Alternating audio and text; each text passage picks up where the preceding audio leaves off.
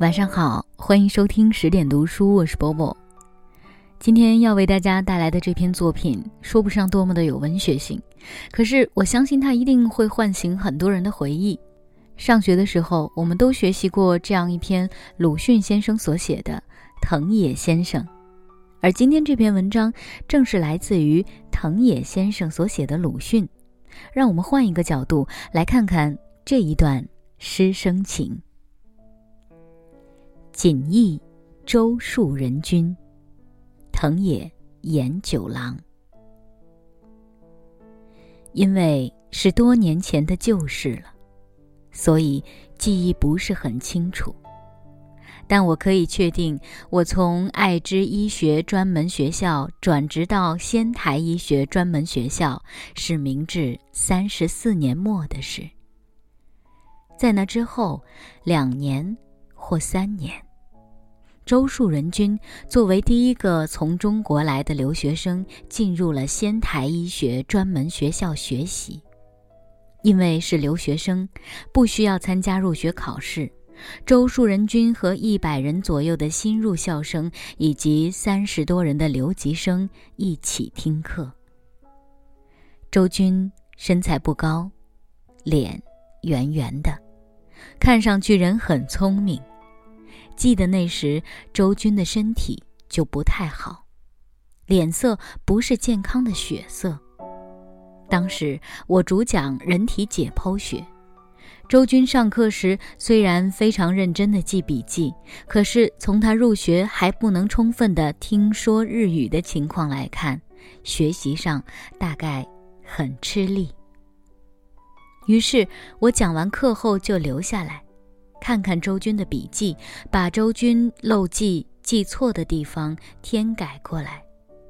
如果是在东京，周军大概会有很多留学生同胞；可是，在仙台，因为只有周军一个中国人，想必他一定很寂寞。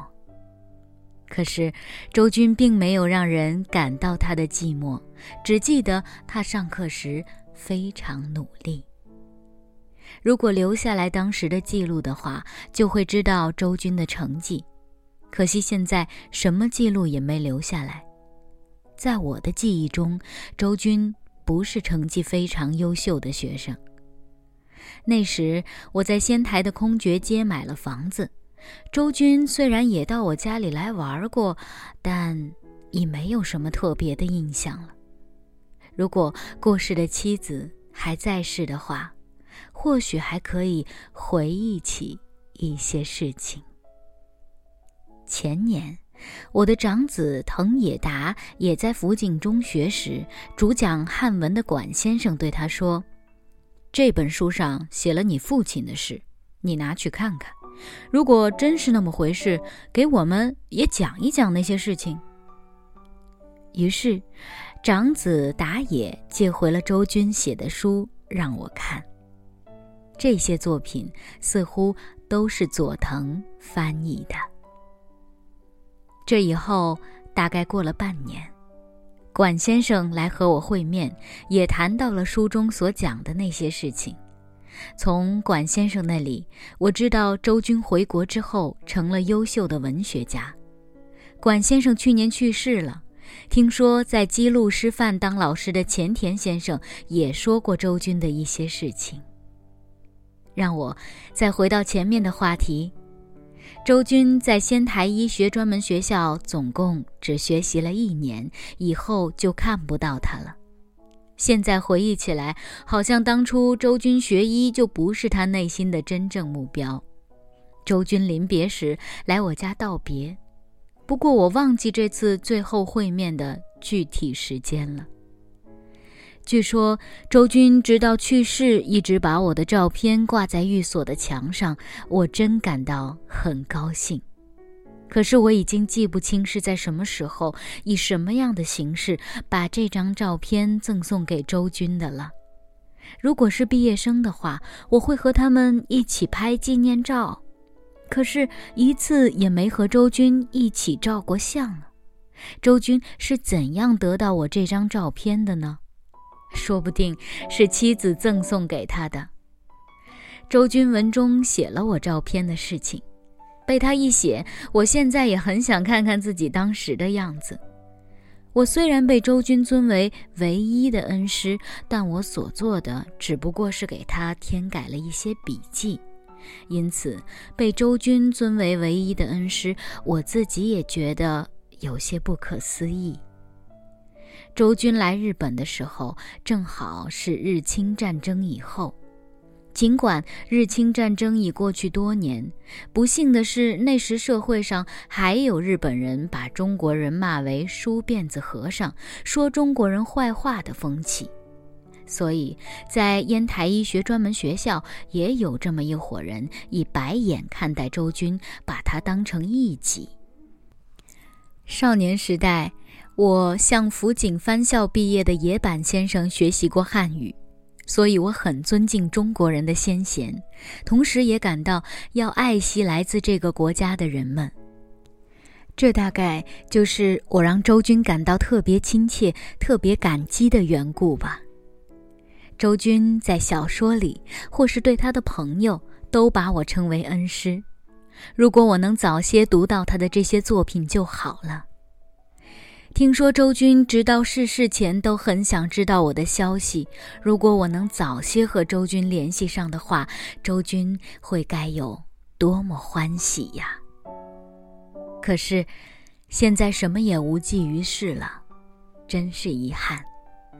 我退休后居住在偏僻的农村里，对外面的世界不甚了解，尤其对文学是个完全不懂的门外汉。前些天从报纸上得知周军鲁迅去世的消息，让我回忆起上面所说的那些事情。不知周军的家人现在如何生活？周军有没有孩子？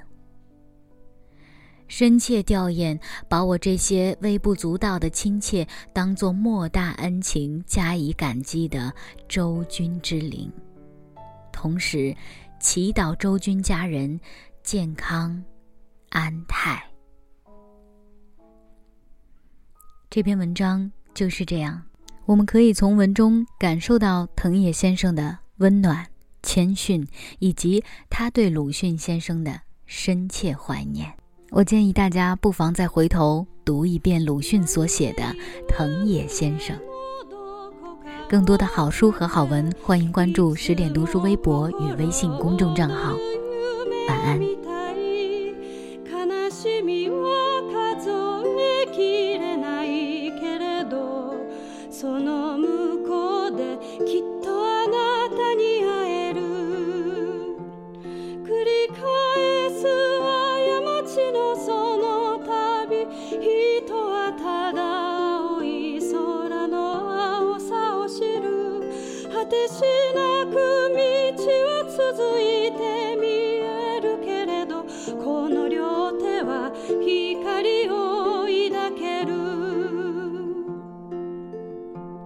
さよならの時の静かな胸。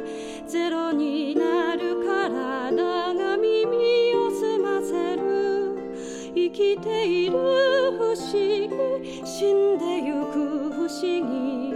花も風も街もみんな同じ。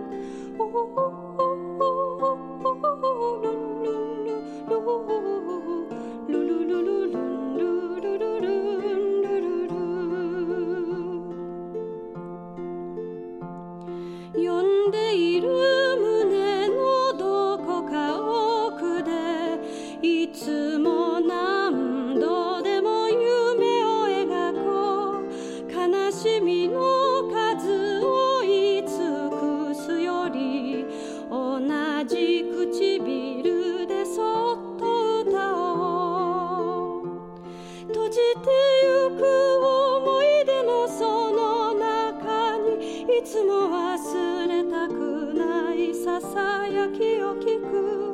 粉々に砕かれた鏡の上にも新しい景色が映される。始まりの